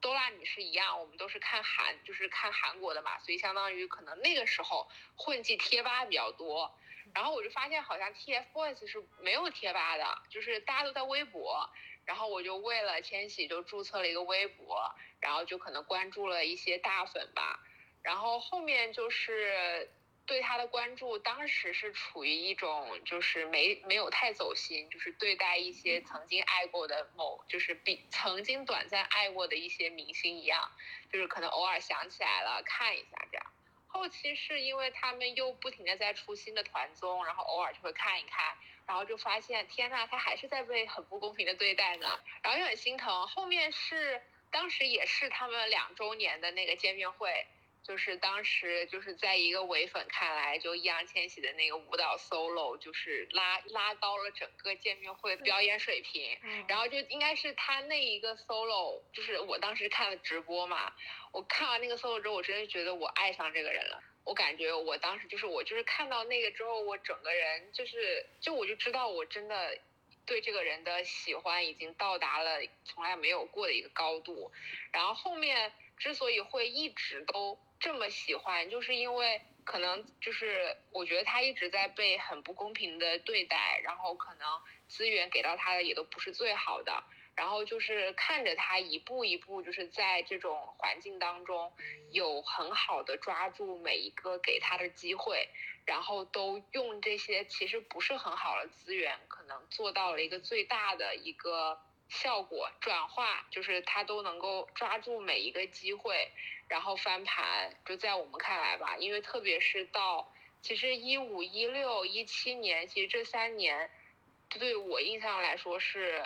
就是是他很黑暗的三年吧，就是我当时是知道他有很多资源，但是可能最终都没有落地，或者是他的资源都比不上两位队友，然后可能在我们看来就是，就觉得这个社会人是瞎了吗？就是怎么就看不到他呢？当时是这种，就那个时候就是可能对于千玺的粉丝来说，就是大家都很死忠，就是真的觉得他值得更好的。然后后面他也确实没有，就他也确实真的很努力，没有辜负大家的期待。基本上他的逆风翻盘应该是从一七年底到一八年开始，就感觉他终于等到了一个能够让他去真正大展拳脚的时候吧。然后就也能够很体感的，就是感觉到他在上，就是演了《长安十二时辰》和《少年的你》之后。就是他的路人缘和被主流媒体的认可度就一下子上来了，就那个时候真的有一种扬眉吐气的感觉。因为我以前喜欢千玺是非常疯狂的那种，就是我朋友圈都很经常发，然后我很多同学他们会屏蔽我的朋友圈的那种状态，然后我爸妈也说，就你怎么会，就就你怎么会喜欢这个小屁孩啊什么的。然后那个时候也就是我周围人对追星这件事情其实是有非常多刻板印象的，然后我也是因为他就。变得更能体会到一些少数派的人群吧，然后为什么会这么就是这么久的喜欢他，也是因为在他的这个人生故事里吧，因为我觉得其实对于他们三个来说比较残忍的一点就是他们的人生就像楚门世界一样，就是干什么大家都能看得到，你做的每一个选择就是都会被大家拿出来点评和评价，我就觉得他。就像是在激励我吧，就是你只要真的做你自己，然后你真的要很努力，然后你就一定能等来你的那个机会，然后你也一定就是会被欣赏你的人所欣赏。我觉得这个是可能是在他身上，我就是能够让我一直这么喜欢他，也是因为。可能每过一段时间，可能看他的一些访谈呀，或者是他的一些作品，就是感觉他又成长了。就可能以前可能在一四一五年，感觉喜欢他是有一种在看后辈的感觉，就是觉得哎呀，这个男孩应该值得更好的。然后可能到，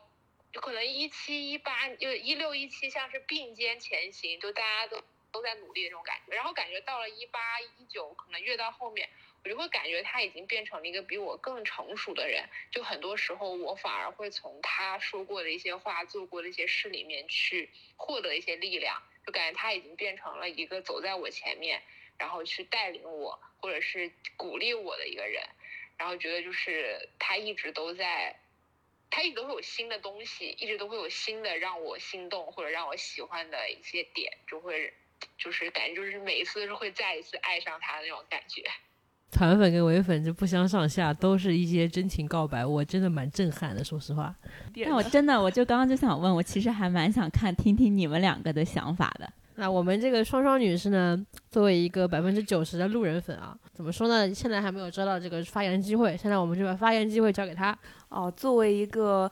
呃比较偏路人粉的粉丝呢，我对他们三个呢其实还是有一点偏爱的。我可能比较偏爱就是他们三个里面的王俊凯一点，就是哇，你这我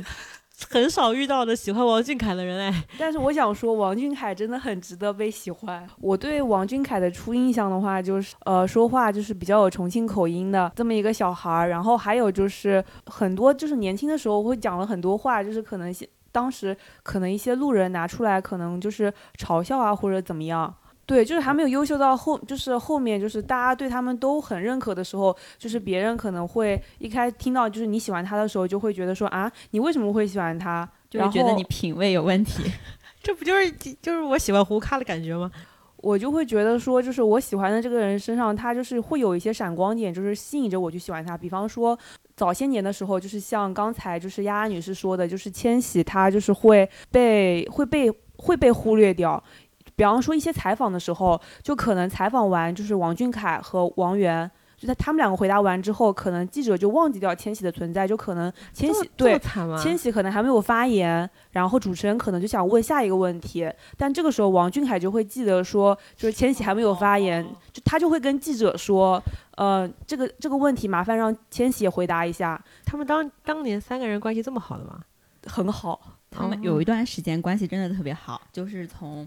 呃，应该是一五年吧，反正从那个千玺到重庆去了之后，他们三个关系那那段时间是真的特别好。那几年，你你不是应该来说一下，你是最开始觉得他很帅吗？哦，对对对，我我是觉得，就是从脸出发的爱才是最最牢固的爱好不好？我是我我个人觉得他是三个人里面，就是我比较吃他的他的颜值啊，嗯，然后包括就一开始他其实台风没有这么好的，他是后面就是。自己不断努力之后，然后他就是在台上那个台风真的很好，就包括他这次十周年，我就觉得就是每一个看过他舞台的人都会爱上他，就这种感觉。我觉得就是对于王源，其实又想补充一点，就是他太好了。其实我觉得他，嗯，区别于其他呃其他两个小朋友的他的一个最大的一个，现在看来啊最大的一个区别就是他一直有在坚持唱歌这件事。呃，确实是，呃，我们可以看到，就不管是王俊凯还是易烊千玺，他们都不能说他们只去演戏，或者是说只只演戏了，他们也在尝试不同的一些角色，但是他们可能对于呃在音乐作品方面，目前看来就是还没有一个呃就是很很偏向的方向吧。但是对于我，你把我们马麦布放哪里？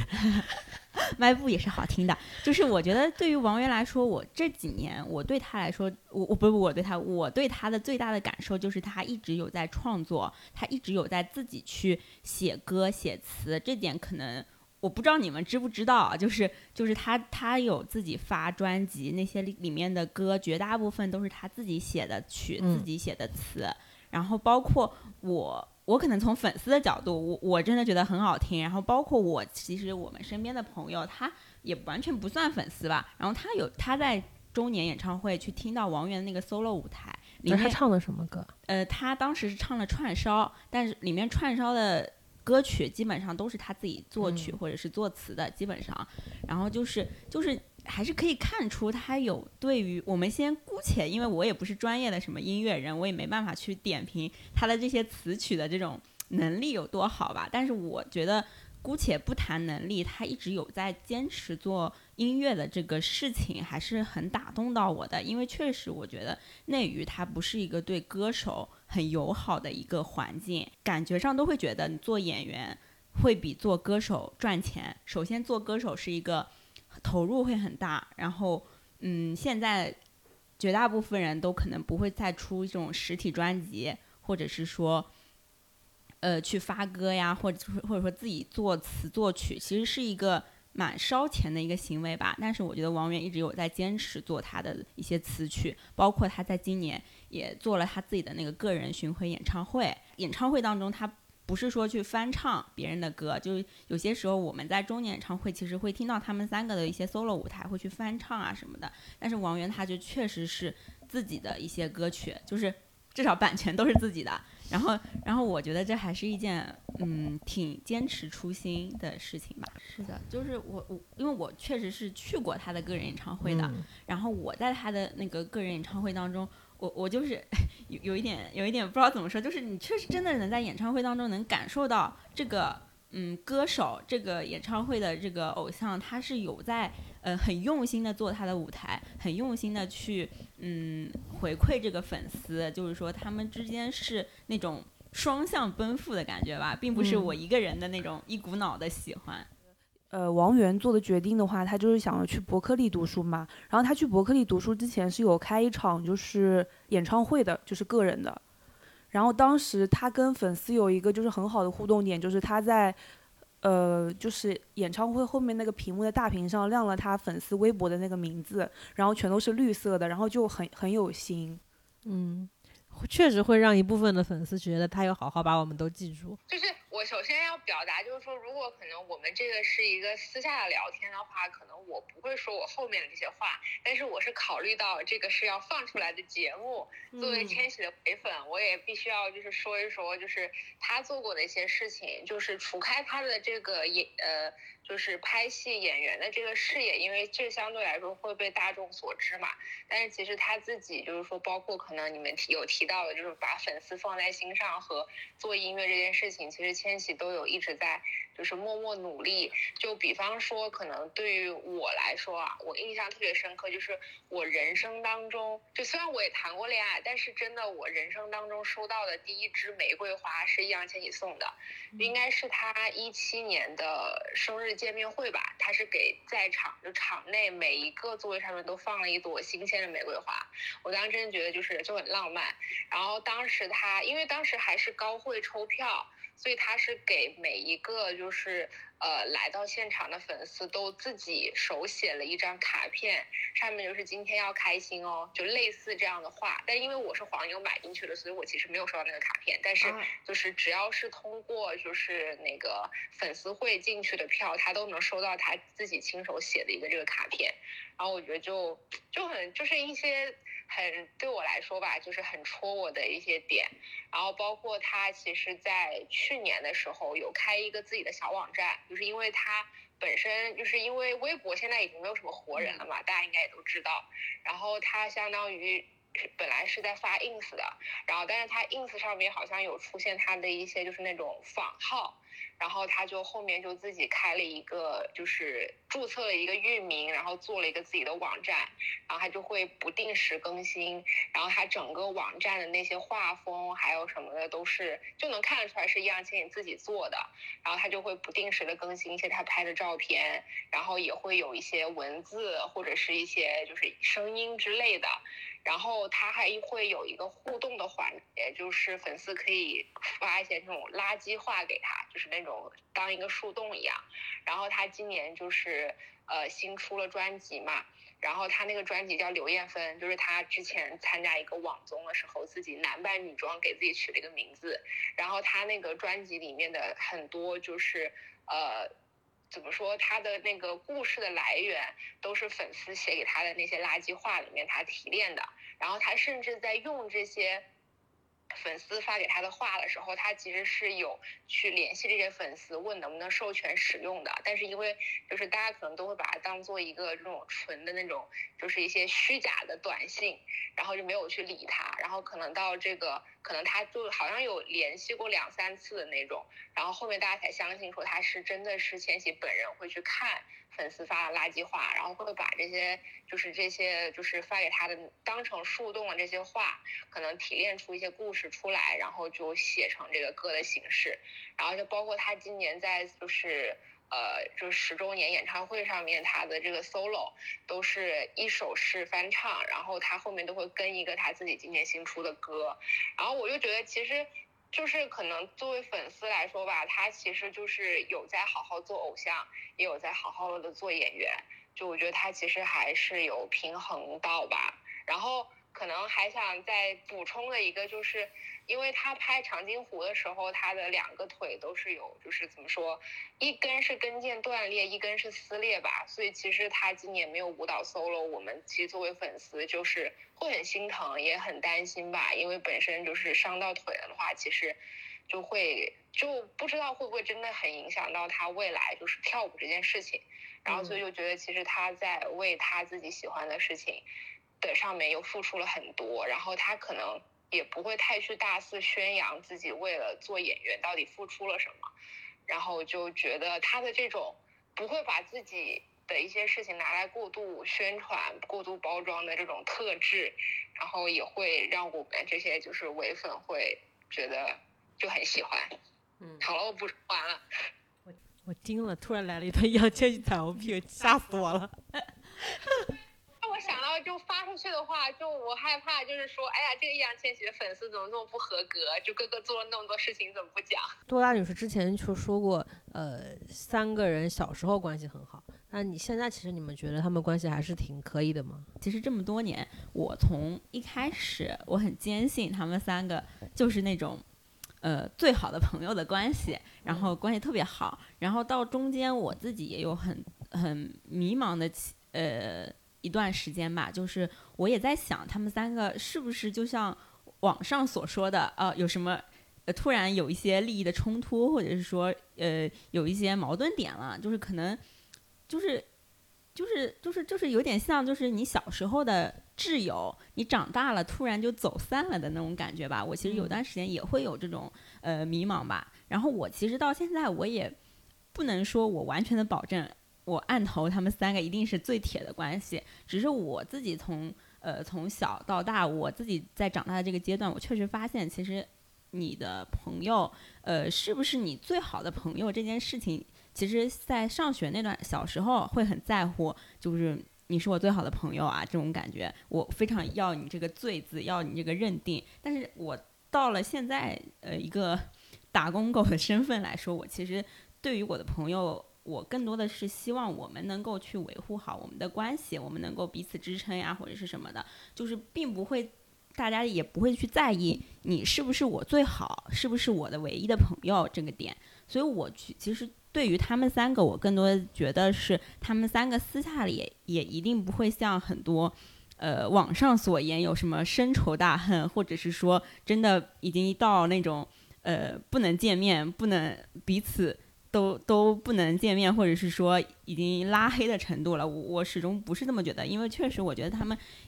彼此陪伴走过过一段比较艰难的岁月吧。我相信他们之中还是会保持呃那样的情感的，还会有这样的情感的基底在。所以我觉得他们之间嗯还是会有这样的一些感情的羁绊啊，或者是说共同的回忆在的。然后这段回忆一定也可以去呃在他们的人生当中去作为一个很。宝贵的从前吧。你们你们有没有有一个明确的时间点，就是他们从什么时候开始就不再不再同台，或者说是不再跟彼此互动了？应该就是个人工作室成立的那一年吧。嗯，就是那一年之后，就是更多的就像那那会儿，就是我自己作为团粉，我很在乎的一件事情，就是我很在我很希望他们三个合体，就是同台站在一起。甚至表不表演我也不在乎，就是我希望他们三个站在一起。但是我记得就是很清晰的是，他们三个个人的工作室都成立了，然后好像就是会有一些谣言，也会说什么工作室不太允许他们三个人同台啊，什么什么这样的一些谣言会出来。反正就从那个时候开始，就是合体就好像成为了一件就是很难。很难做到的事情嘛，就是以前就是可能就是就是他们三个人就这么站在一起了，到后来他们三个人就好像不能站在一起了那种感觉。那你当时发现他们逐渐的都没有办法同台了，你内心是有那种很难过的感受吗？还是会觉得很唏嘘、之可惜？呃，就是很诚实的说，我当时是非常难过的，而且我甚至有很长的一段时间，我自己觉得，呃，就是就是很很迷茫嘛，就是我当时作为还是。呃，大学生的我，我是想不通的，因为我确实我一直以来的好朋友，他，我我我可能自己很幸运吧，就我一直以来的朋友，他也一直是到现在为止都还是我的好朋友，我们并没有存在什么因为长大，因为彼此不在同一个地点就走散的情况，所以我是，呃，当时的我是不能理解他们为什么就是在表表面上就是感觉关系都不好了呢？所以我是没办法理解的，所以我因此会很难过，因为我无法理解，并且他们呈现出来的表象就好像是三个人呃分分裂了，就是那种单飞不解散的状态了，而且也会随着团粉越来越少，然后大家好像都会去嗯觉得团粉是一个呃特别没有盼头的事情嘛，因为你也不知道他们什么时候还会再合体。粉 TFBOYS 任何一个人我都可以理解，嗯，呃粉团的话，我在想图什么？到现在为止，我其实不太会说再说我是一个团粉这样的事儿，因为我觉得他团不团的，其实我现在更多的已经呃释怀了吧，应该可以说呃没有完全释怀，但是我其实现在就不太会再把自己去锁在。呃，他们纠结于他们三个合不合体，或者是说纠结于他们会不会在同台演出这件事，而是而且而是我其实对于他们三个人我都非常喜欢，而且我并且也打从心里认同他们三个都是很优秀的偶像，然后我其实也会在呃未来的日子里，我可能也会呃去喜欢他们三个，然后。包括我其实也没有说，呃，对哪一个就特别不喜欢，或者说对哪一个特别的偏爱。我至少到现在，我其实对他们三个都是那种好感非常强的。其实我我刚刚听你的讲述，我有一个感受，就是如果你当时是跟很多人一起喜欢三个人的话，你他们逐渐不同台，那么其他的人可能都会去变成唯粉，或者说 CP 粉，或者说不喜欢了，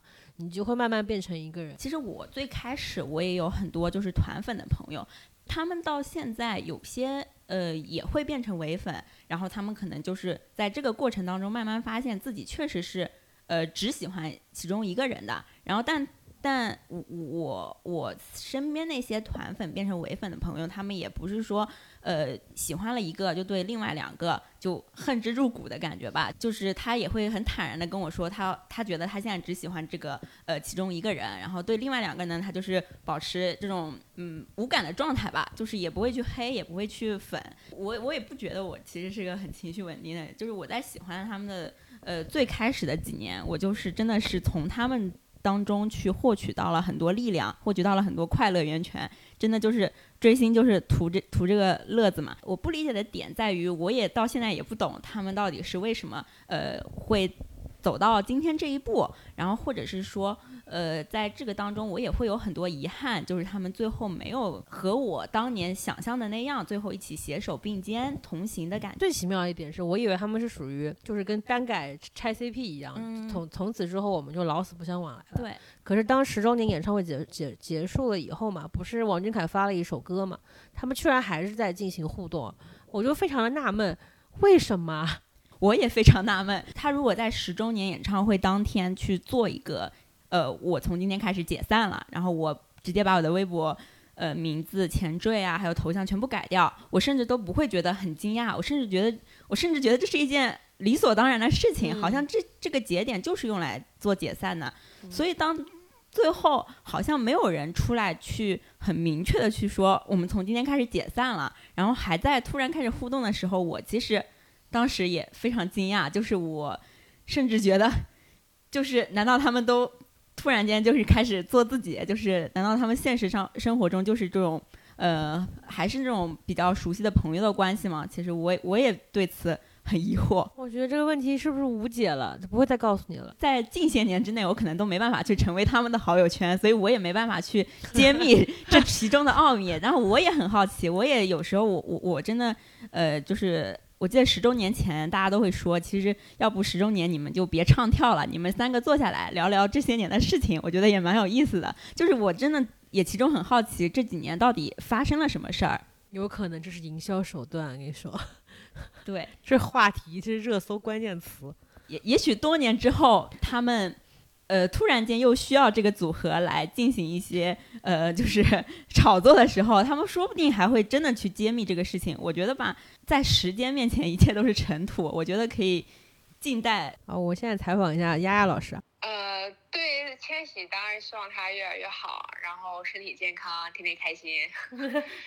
哦，对于这个组合来说的话。目前啊，我其实希望可以江湖不见吧。就是，就我虽然可能对他们私下到底是什么关系，我觉得就是我也管不到，就我也不会就就是过多评价。反正千玺愿意和他们，就是就是千玺和他们是什么关系，对我们粉丝来说就是，呃，他开心就好。但是可能就对于 TFBOYS 这个组合来说，可能。唯粉的角度看来，这个就 TFBOYS 的这个名号带给易烊千玺本人的可能痛苦大于快乐吧。就这个可能这也是我的就是我的主观感受啊，就是可能他早年接收到的非常多的不公平待遇，其实都来自组合，然后他后来做了非常多的努力，其实也都是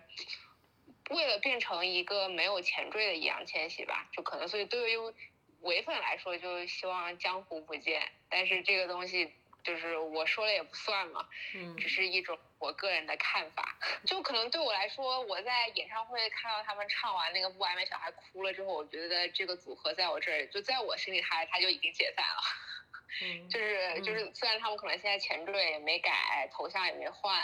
就可能在我看来就是。如果他们就是私下真的是很好的朋友，然后可能未来就是以一种朋友之间再聚首的身份去做，那也挺好。但如果也没有，我倒也不会遗憾，因为我觉得就这都是易烊千玺的选择，我们都支持他。我会太官方了。你那那那你有不官方的回答吗？不官方的回答就是不要了吧。说实话，就虽然就是。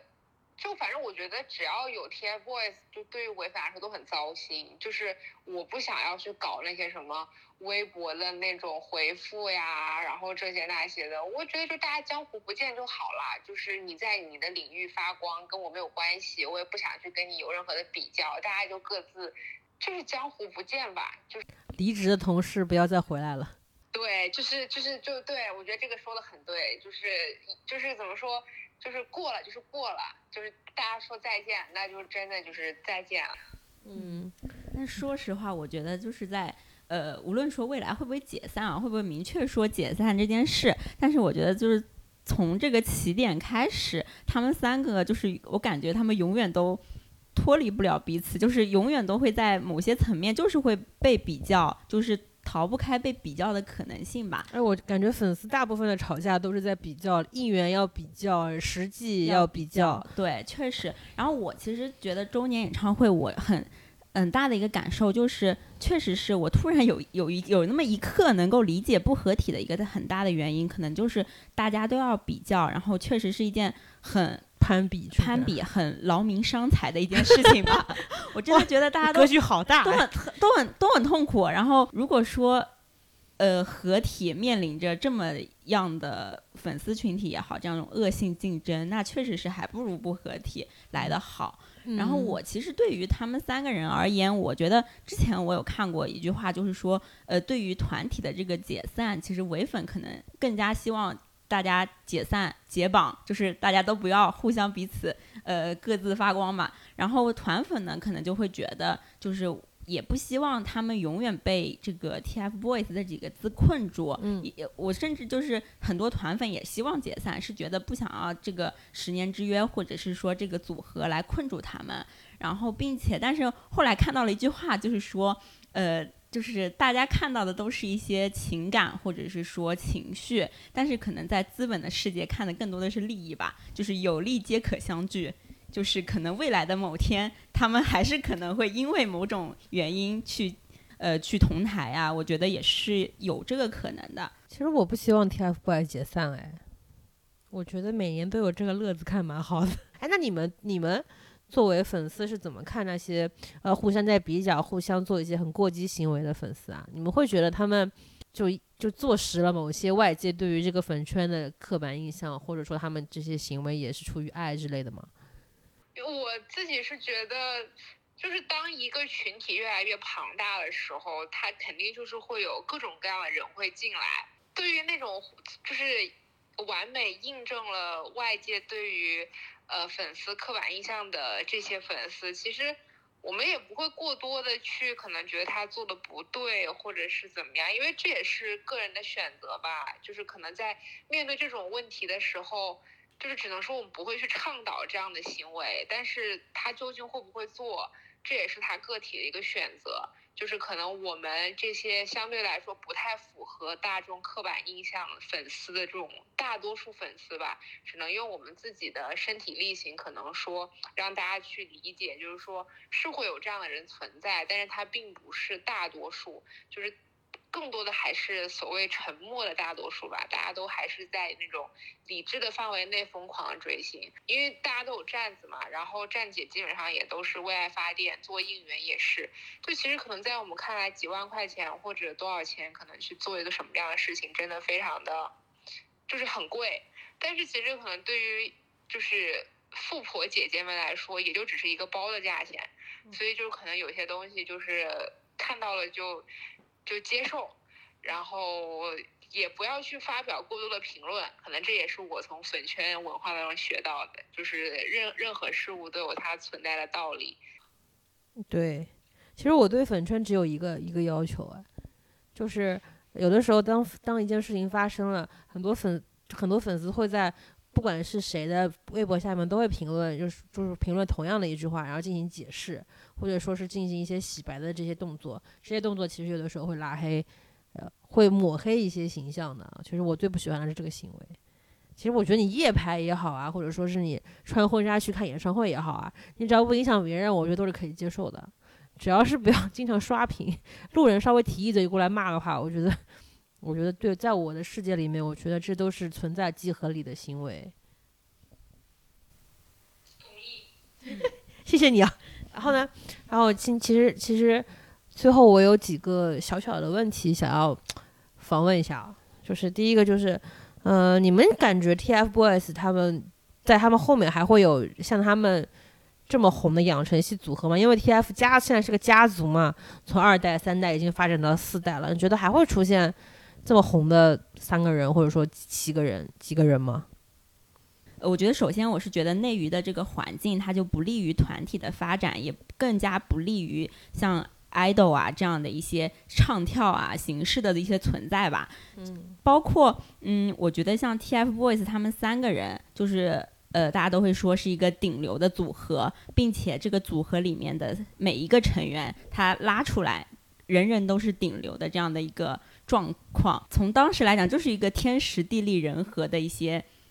呃，情况才会诞生的。然，我觉得从一个今天的角度，就是说很难还会再去复刻。无论是说从他的家族的呃内部的后面几代团体，或者是说呃像是以前很火的选秀团呀也好，就是都很难再去复刻下一个 TFBOYS 吧。说起来，我看到那张 TFBOYS 家族照片的时候，我都笑疯了。这怎么会有这么丑的集团合影啊？对啊，他们不是还拿就是 TF 家族和月华的家族的那个有对比吗？而且感觉他们每个人的表情都可以细品。那鸭鸭女士，你觉得那还会有吗？我我其实也觉得肯定不会啦，因为就是我们其实平常更多的会关关注韩娱嘛。其实我觉得就是跟韩娱相比，内娱真的对于偶像。就是对于偶像这个行业来说吧，就非常的不友好。就是他就是感觉内娱整一个的舆论对于偶像都有着非常深刻的刻板印象。就是感觉你只要是偶像这个身份，你就就感觉你好像就。低人一等了，就包括可能之后从内娱选秀出来的很多明星，基本上都是在转战，要么上综艺，要么做演员。就感觉在内娱你很难就是做偶像出圈，你要么就是上综艺成一个综艺咖，大部分可能都还是在演员这条路上死磕。所以我就觉得。而且本身作为可能推出一个团体的公司来说，很难会有像时代峰峻这种这么骚的操作。就是他们所有的，就在我看来吧，很多设定啊什么的，就是为了让就是团粉转为粉，就是他们总是会对。就是资源上面啊，这个那的都会有一些分布，包括会去公布每一个人的应援色。其实这个在就是可能在韩娱，就是对一个组合来说是不可能出现的情况，但是在这个 TFBOYS 身上也有，就说明其实他的这个走向吧，就是很难会有公司这么去设定，可能把一个组合捧红了之后开始捧个人，然后也很难三个都能捧红，然后再加上内娱本身对于偶像就是大众啊什么的，就是都有非常多的偏见，我真的觉得 TFBOYS 这个就很难复刻。我你知道我觉得最难复刻的原因是什么吗？是什么？你很难找找三个从小到大长不残的男孩，哦，确实，真的很难。同时，因为现在小孩子不是就成熟的挺早的嘛，很有可能你在十四五六岁，因为一些事情就会塌房，你很难找到一个身家清白、历史干净还不长残的男生。因为 T F T F 家族里面有一个叫陈喜达的，不就是因为很多乱七八糟的事情就被踢出家族了嘛？所以我是觉得，在目前的环境下面找找出这 找出几个男生蛮难的。因为现在 TFBOYS 这组合其实也不再成为他们最主要的身份了嘛，他们最主要的身份可能还是之后是自己。那他们未来的发展，你我我先问团粉好了，团粉个人的看法是，嗯，可能是因为我本身是一个很没有事业心的人，所以我其实从我喜欢他们到现在，我我我一直都没有说呃特别的希望他们呃一定要他们去。按照我想要的一些呃发展的方向，或者是说呃希望他们一定要所有事情都做到最好吧。我觉得我其实也没有那么大的一个期待。哇，也不是一个鸡娃的妈妈。对，就是就是我本身就还是一个很溺爱的人。就是我其实还是希望他们三个在这个。嗯，就是很复杂的一个成人的一个世界里，能够去呃坚持的做一些自己想做的事情，无论说是想成为实力演员，或者是说想成为呃创作歌手，或者是还有很多他们曾经可能都没做过的一些，或者其他人也没有做过的一些不同的尝试。我觉得只要是他们想做的，我特别希望他们能够嗯有这个。呃，有这个能力，包括有这个呃通道去让他们去实现。因为我觉得成人的世界总是会有很多很遗憾的事情，包括你很难的去呃去圆满自己的人生，去使到呃让方方面面都都在你的掌控之内吧。就像我以前觉得，我十几岁的梦想就是我。希望，嗯，二十几岁的我成为那个样子的我，但是我其实真的到现在二十多岁了，我发现我也没有成为十几岁那会儿自己想成为的自己吧。我觉得梦想就是在这个过程当中，我也是在喜欢他们之后，我才慢慢的去接受梦想其实是可以改变的。我我我相信他们就是不忘来时路吧，呃，尽量的去不要去被外界的一些声音去影响，还是很坚定的去朝着自己的一些方向努力的。向前，这也是我对他们，嗯，现在的一个祝福吧。就是我其实问唯粉对三个人的未来期待这件事情是非常不科学的。我应该只问他，请问唯粉老师，你对呃易烊千玺的未来有什么期待与规划与设想吗？设想就希望就是可其实跟这个。多拉女士就是也很相似啊，因为我们都是比较纯粹的爱，就是希望她能做自己喜欢的事情。然后就易烊千玺之前说过一句话，就是做自己喜欢的事儿，把自己喜欢的事儿做好，就希望他能就是这样做。然后我们对他就是，我记得也是一八年那个时候就，呃，他成人礼嘛，然后当时那个呃，就是他还没出场，然后全场就。就就在那儿齐声喊，就是只要你愿意，我们一直在，就是反正就主打一个陪伴。那你对他的演技上面有没有什么就是期望啊？希望他以后多演一些什么样的角色啊之类的吗？嗯，私心希望他能演个偶像剧，就是想看他。谈恋爱就是谈那种就是很俗套的那种玛丽苏的剧，但是就这个只是我个人的私心，然后其他的接戏啊什么的，我觉得就是演好了作品呗，也相信他的这个眼光，然后对，就真的很想看他演那种就是甜甜的恋爱剧，是那种就是对，就是想看他谈恋爱，就希望易烊千玺演一些符合自己年龄的的电视剧。我想看易烊千玺谈恋爱，但是就是不是在就是公布对外的那种，就是私下想让他谈恋爱。哦，这样子啊，你是希望他更像个人一点吗？呃，也不是，就是我要不作为一个观众粉，然后我来说一下，就是我嗯对他们三个未来就是发展的一些期待吧。呃，因为我觉得像王源的话，就是他其实是很早就知道自己到底想要什么了，就是他想要做音乐，然后他为这个音乐就是付出了就是呃比较明确的决定，就是去读音乐学院也好啊，然后包括就是现在开就是音乐会也好，所以我就是希望他就是好好的就是呃在音乐这个道路上好好发展，然后就是可以不要再演戏了，我求求他了。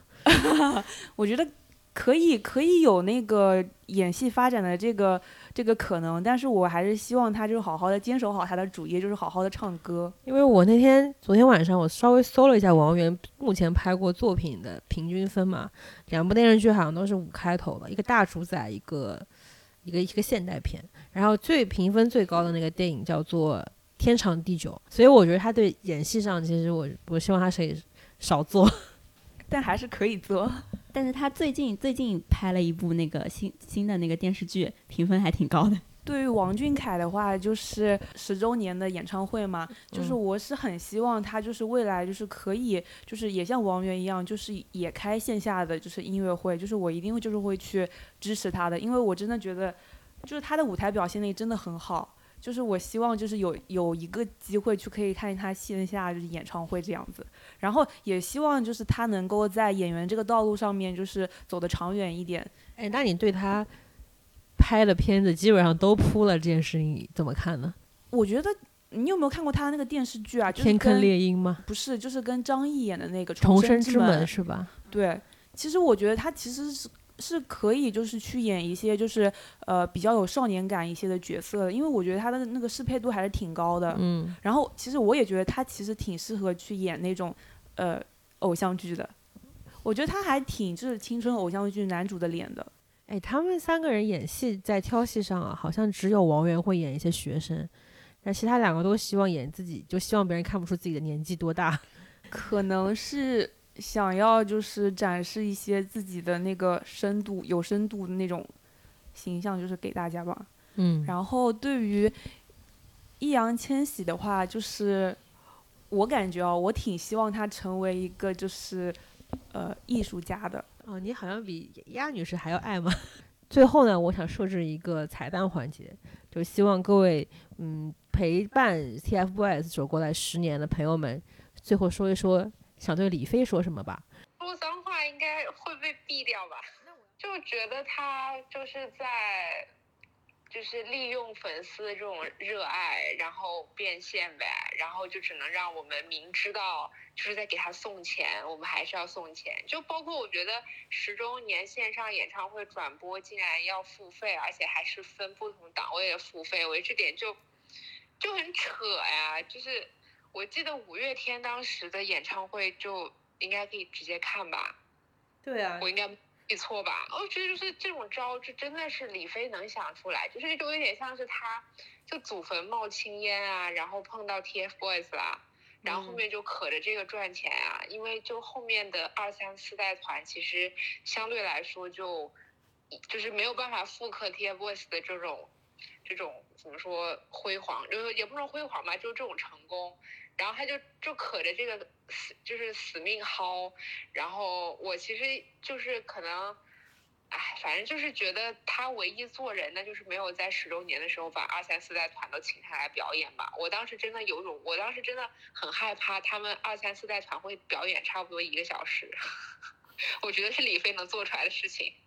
我其实对于李飞也好，或者说对于时代峰峻也好，有一段时间就是就是反正到现在我我仍然是那种不能理解且憎恨的态度吧。就是对于他们，我就是觉得，呃，我甚至嗯、其实我后来有很多朋友，他们喜欢二代团啊、三代团，他也会向我安利，但是上楼了，对，当我上楼，但是我我不上楼的最大一部分原因就是他是时代峰峻的团，就是我再也不追时代峰峻的团，就是这对我来说是人生的一个 PTSD 吧。就他做过的很多事情，就是现在长大以后想来，真的就是为了呃利益，利益从利益出发去图钱，无论是说对他们三个，对对，嗯，他们呃整个公司里的孩子们，我都觉得他呃就是也没有真心的去对待他们，也没有真心的去考虑他们的未来和他们的发展。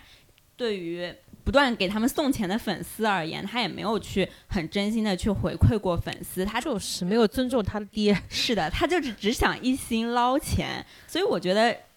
这样的人是没有格局的。我对于十周年，其实对于解散这件事情，我会比较遗憾。但是我如果呃对于他们三个远离时代峰峻这件事情，我绝对是要鼓掌的。呃，他们演唱会结束了之后，我朋友圈一些不追 TFBOYS，但是他们追星的人。其实都不同的表达出了唏嘘，我觉得他们唏嘘的可能是，嗯，一起喝过汽水的人现在变得很陌生，也可能是唏嘘追星的时间过得特别特别快，就是大家可能在唏嘘一些情感、一些时间。但对于我来说，我觉得，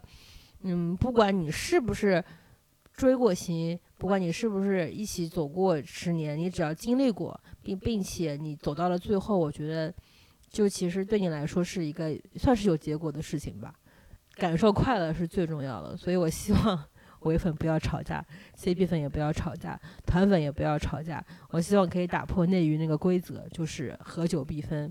分久永远一直分这件事情。我其实觉得蛮伤的。嗯，在追星这件事情里面，不管对公司还是对偶像本人，你最越认真，你就是越不信。好了，其实今天这一期。嗯，我觉得包含了大量的夸赞以及大量的对于时间的感慨，所以对于我来说是一个蛮特别的经历嘛，也特别特别感谢多拉女士、双双女士以及在线上的丫丫女士。那么，呃，我们这一期节目就到这里结束了，那么我们就下一期再见吧，拜拜，拜拜拜。